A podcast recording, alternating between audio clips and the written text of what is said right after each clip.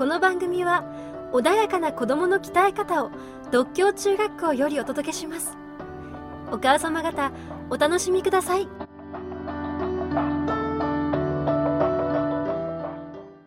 演劇の醍醐味みたいなのってどういうとこに感じられますか、やはりあの我々日常生きていても何か演じたり、はい。それから何かカラーをかぶったりっていうのがあると思うんですけども、あのちょっと文章を読むとその人が分かるように舞台の上に立つとその人がどういう人か大体分かるんですね、えー本性が出るというか。結構そういうもんじゃないかなというふうに僕自身は思う演じているのにえて本性が出る、えええその方が本性性が出るんじゃないかなというふうに思うことがありますね。それはずっとやってらっしゃる中で見えてきたこと。そうですね。意外な面もありますし。今伺っていやでもそういうところってあると思いますへねーいわゆる究極の究極的な状況に置かれると人間って本性が出るじゃないですか、はい。ええ。やっぱりあの長いセリフをバーッと言わなきゃいけないとか、はい。それから追い詰められた状況にあるとか、はい。まあ、三谷幸喜さんの芝居なんかそうですけどもそんなふうな状況になるとその人間の本性が出ますですよね。それはいつも今生徒に作ってる本でも、あの楽にできるようなものでは絶対面白くないので、うん、苦労してはい。なんか掴むような、そして力を合わせないと舞台ってできませんから、そういったことを中心に描けるように努めてます。やっぱなんか重い気迫みたいなのが。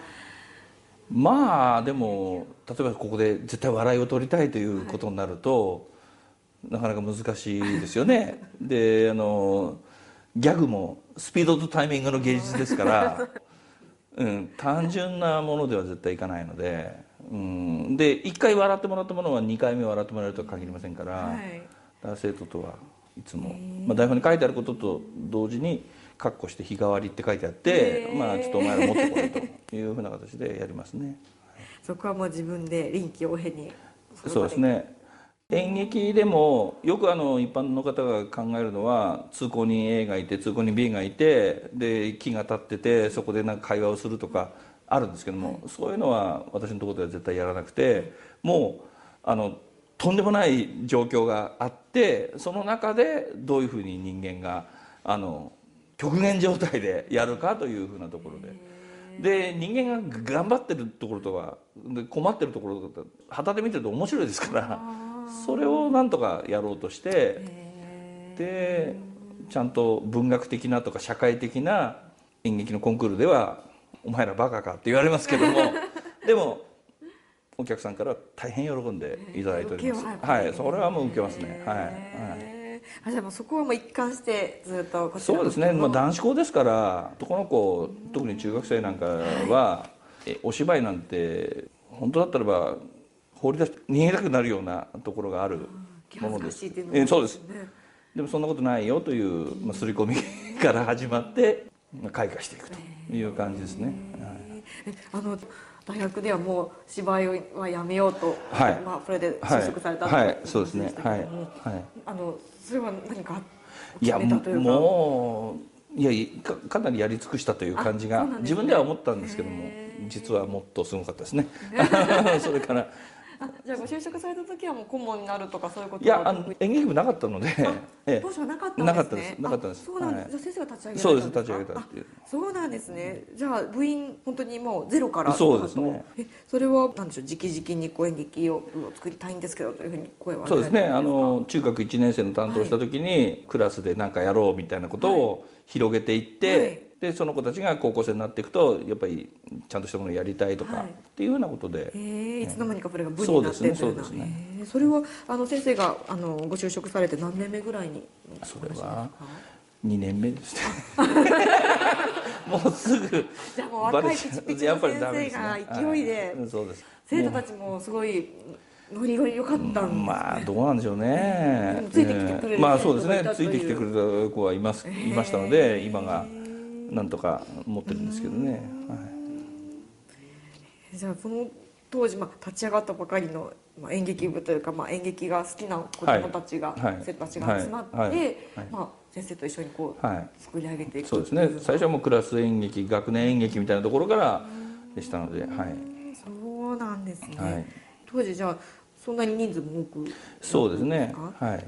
うん。男子校で、まあ、国語のあの、はいあの先生でいらっしゃいますけども、教員を目指そうと思われたのも学生時代の頃ですか？そうですね。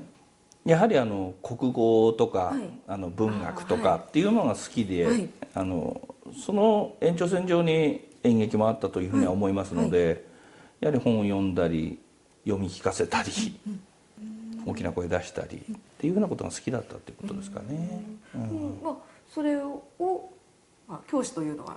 あの教えてることの内容自体がすごく面白いと僕自身は思ってたんです、はい。教科書に載ってる文章でも、あこんな読み方ができるんだっていう面白さを感じることがあってでそれをすごく面白おかしくというか、楽しそうに教えてくれる先生がやっぱり自分に出会って同じように教えたいなっていう気持ちはありましたですね。それはいつ頃でそれはやはり中学生ですかね、ええ演劇なんかに興味を持ってるのと同時に、あの教えることそして同じ一つの文章でも違う読み方ができるとか、楽しく読めるとかっていうふうなことの魅力はすごくあって、すごい教え方が上手というか、まあ、生徒を引き込むのがそうですね。そういう先先生がいらしたので同じようにできたらなという。